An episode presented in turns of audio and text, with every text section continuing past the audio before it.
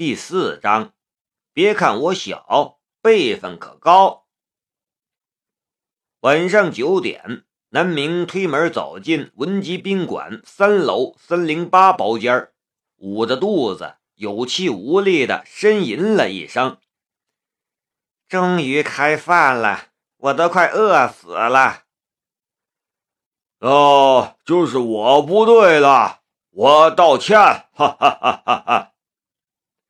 坐在上首的陆老哈哈一笑，向南明道歉：“陆老，您别这么说，这小子刚才已经吃了一肚子东西了。”陈伟已经调整好了情绪和状态，闻言连忙道：“大人物就是大人物，无论任何时候都不能不敬。”他拍拍南明的背部，就要退出去。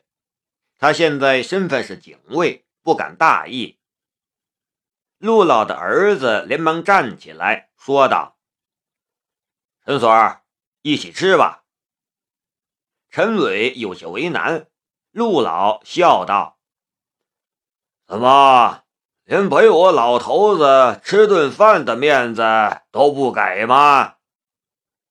陈伟不敢接话，他敢不给陆老面子吗？陆老的儿子也笑道：“前后两天，你们两兄弟一人救了老爷子一次，哎，还真要谢谢你们呐！已经不是一个谢字能代表了。”陆老道：“其实我无所谓，小陈，你抓住了李土斌，这才是。”大功一件啊！呃，吃饭呢，不说这些。振国，你去让他们开饭。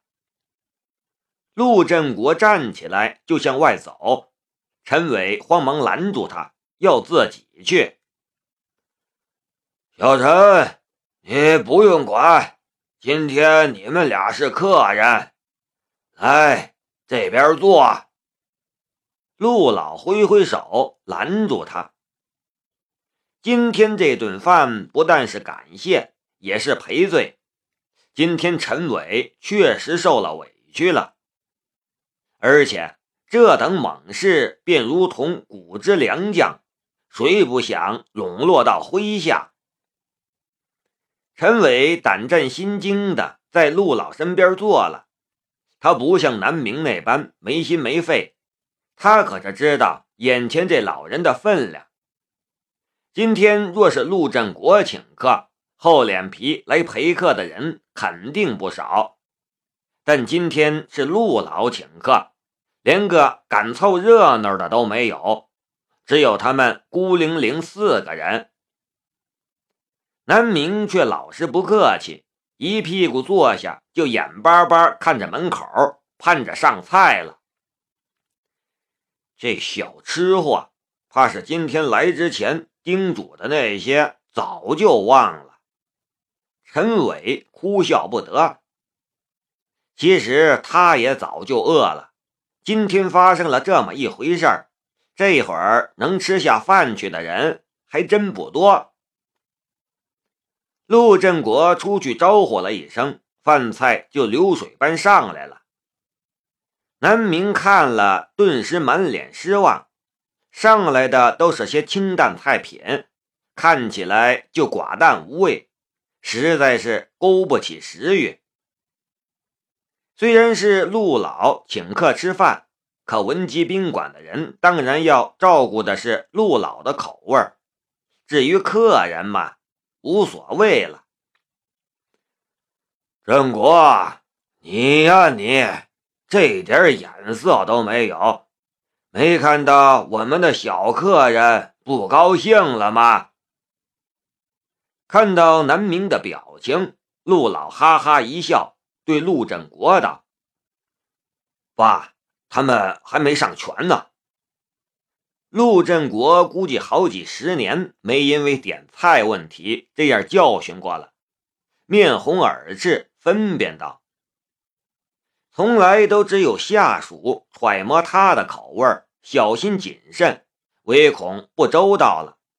哪有他去揣摩别人喜好的？说完，狠狠瞪了一眼在外面服务的一名中年人。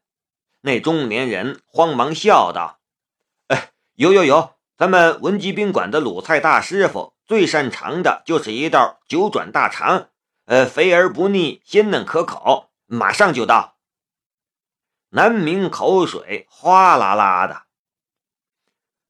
任国，你今天陪好小陈。陆老吩咐了陆振国一句，就笑眯眯的看着南明。问道：“南明，呃，我可以叫你小名吧？你知道爷爷我是什么人吗？”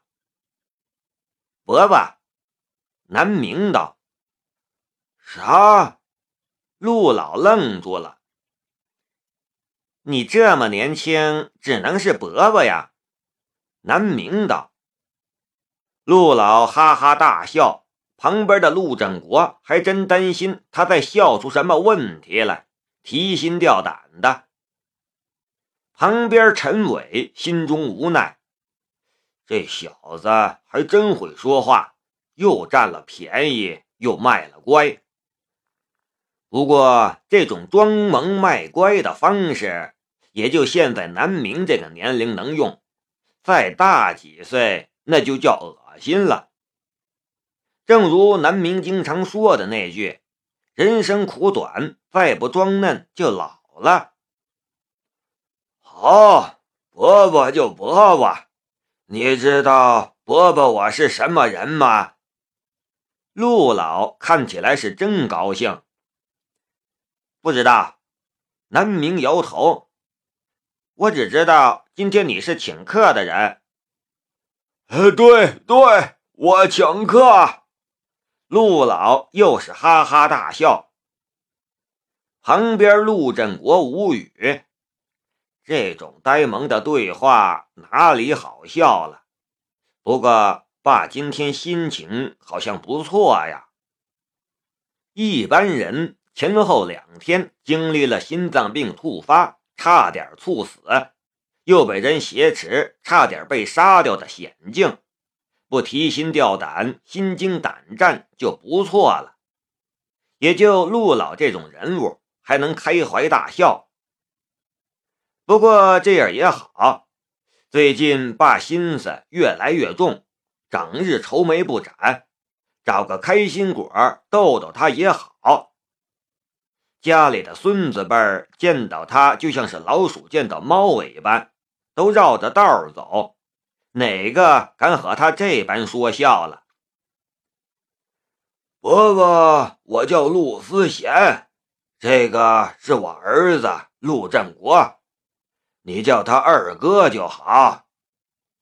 陆老指着身边的中年人陆振国道：“二哥。”南明老实不客气的叫了一句。陈伟差点一屁股坐倒在地上。你你你，你小子知道这是谁吗？陆振国倒是想开了，思考角度一变，顿时觉得也没什么，笑着应了。既然你叫了我一声二哥，陆振国摸了摸身上，还真是身无长物。现在风气正清，别说没有什么奢侈品在身上。就算是有，也不敢显摆出来。陆振国摸了摸，倒是摸出了一杆钢笔，蓝色笔身，银色笔帽，剑形笔尖，看起来和学校门口十块钱一个的钢笔没有什么不同。钢笔拿出来，陆振国又有些犹豫了。这杆笔还是很多年前父亲送他的。陪着他走过了好多年的风风雨雨，对他来说极为珍贵，却没想到今天将此拿了出来。此物虽重，但与南明对老爷子的救命之恩相比，就又算不得什么。南明和陈伟各自救了陆老一次，陈伟的救命之恩其实很好报答，大家都身在官场职场，不需多说。而南明现在不过是个孩子，怎么感谢南明却极难思量。若说一顿饭就将这救命之恩接过去了，那是对自己的不尊重。心思瞬间转了一遍，陆振国将那钢笔双手送了过去，说道：“小明，你现在还是学生吧？那我就送你一杆笔吧。”南明看向那笔，愣住了。这个我不能要。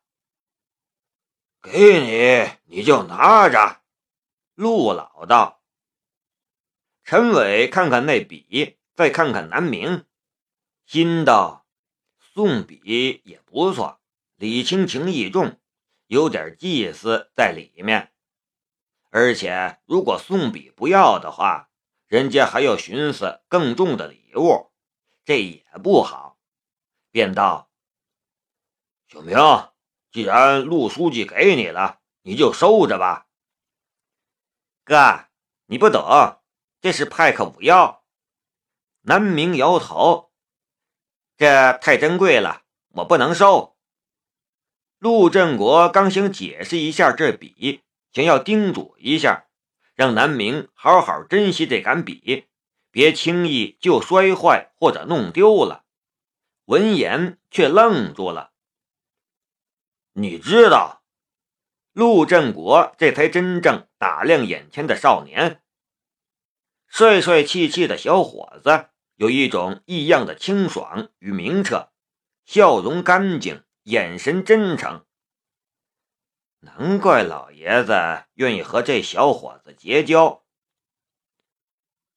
派克五幺，陈伟完全不明白，但他至少知道派克是个大牌子，可能真的挺珍贵的吧。